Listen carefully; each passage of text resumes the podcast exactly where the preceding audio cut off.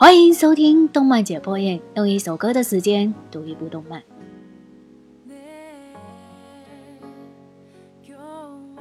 回顾日本动漫编年史，类似编辑部题材的动漫作品实际并不多。十叶新番里的一个另类文学作品改编的十一集偏舟记，以及独特的韵味，吸引了不少成年观众的前来。早前公布的宣传影片中那一句“这是一个被制作词典所吸引的男人，以及被他的热情所吸引的另一个男人的故事”，就足够让人怀怀不已了。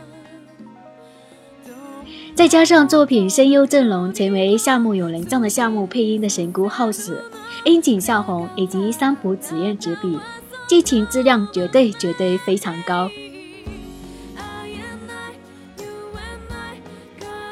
上世纪末的时候，一家玄武书房的大型出版社的辞书编撰部门，任编辑主任的荒木因家庭因素即将隐退，而此时出版社正在拟定出版一部面向当代人的中型国语词典《大渡海》。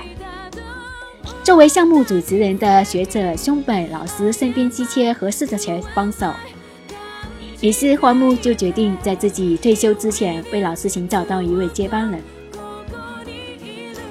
此时的出版业已接近萧条，没有人愿意在一个漫长枯燥编辑字典工作。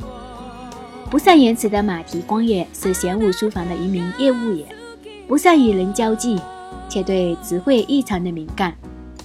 刚好遇见了编辑部的西冈正治，在西冈的引荐下，荒木找到了马蹄，询问了两个问题：如果有人问你“又”是什么意思，你会怎么说明？怎么解释？道马蹄给荒木的回答非常精彩。荒木说：“能够在瞬间想到一个词汇的多种意义，这是编辑字典所需要的重要素养。”于是荒木就把马蹄拉进了一起编辑词典《大渡海》。那么，马蹄是否能够顺利融入词典编辑部？是否拥有大家所期许的能力呢？他很是担心。在第二话跟竹婆婆一起吃饭的时候，他把他的烦恼说了出来。竹婆婆非常耐心地问：“如果拜托小光的话，小光你也会帮我换灯泡的吧？要是我来找你，你也会不见外的陪我一起吃饭的。同样的道理，你只要学会和别人相互依靠就好了。如果你努力向大家传达自己的感受，大家也会努力的回应你的。”日本动画始终都保持着对作品本身呈现最诚恳、最纯净的认知，将对生活、情感、文化、传统的态度感化内敛的通过影像传达，披上一层独有的标识，将被掩盖在生活常态下逐渐忽略、淡漠的思想观念与真情实感，经由生活化、写实、关切的直观视觉，让人自然而然地感受到其中的暖意，却不乏力量。篇周记依然延续着这股日漫一贯的精髓模式，将在他人看来再寻常不过的编字典过程作为一个支点，再分出多个具有人生和现实意义的分支，不带丝毫刻意夸张之嫌，以独特的视觉，很安静、很温暖人心的带来感动和思考。比如，同样在第二话中，松本先生最为经典的一段话。词典是渡过语言之海的一叶扁舟，没有语言就不能表达自己的思念，也不能深切感受别人的心情。人们乘着词典这扁舟，寻找最为合适的语言，浮上黑暗的海面，收集微弱的光芒。语言是光。然而，在不断变化的世界中，有人不能找到合适的词，失去目的地，茫然地在心中滋长。为了让这些人安心地乘上小舟。我们为之编撰的字典，写作横渡汪洋大海，名为《大渡海》。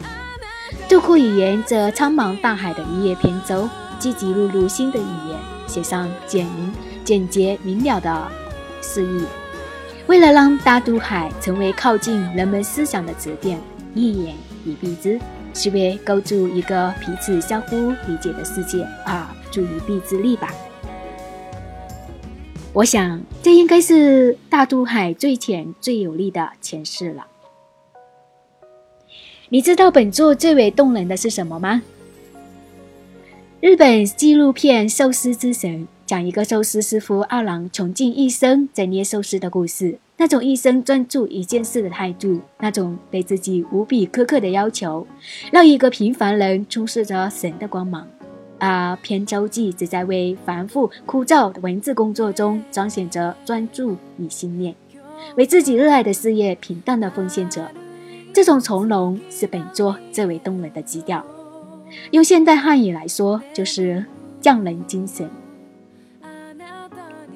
看完本作，你一定可以了解到更多日本语言的精髓，以及增加一定的词汇量。当然，前提是你要懂得日语。比如“矜持”，早前在聊红猪的时候有提到这个词。在本周的最后一话，是指骄傲、自尊心，这是投身于工作的人所具备的矜持。可是我更想用在男主的情书上。马蹄脑袋里装有太多的词汇量，以至于仅仅只要一句“我喜欢你”，却写了十五页的信才传达出。是不是因为脑袋里的笔墨装太多，导致就不那么容易用最为简短、最直接的表达方式了呢？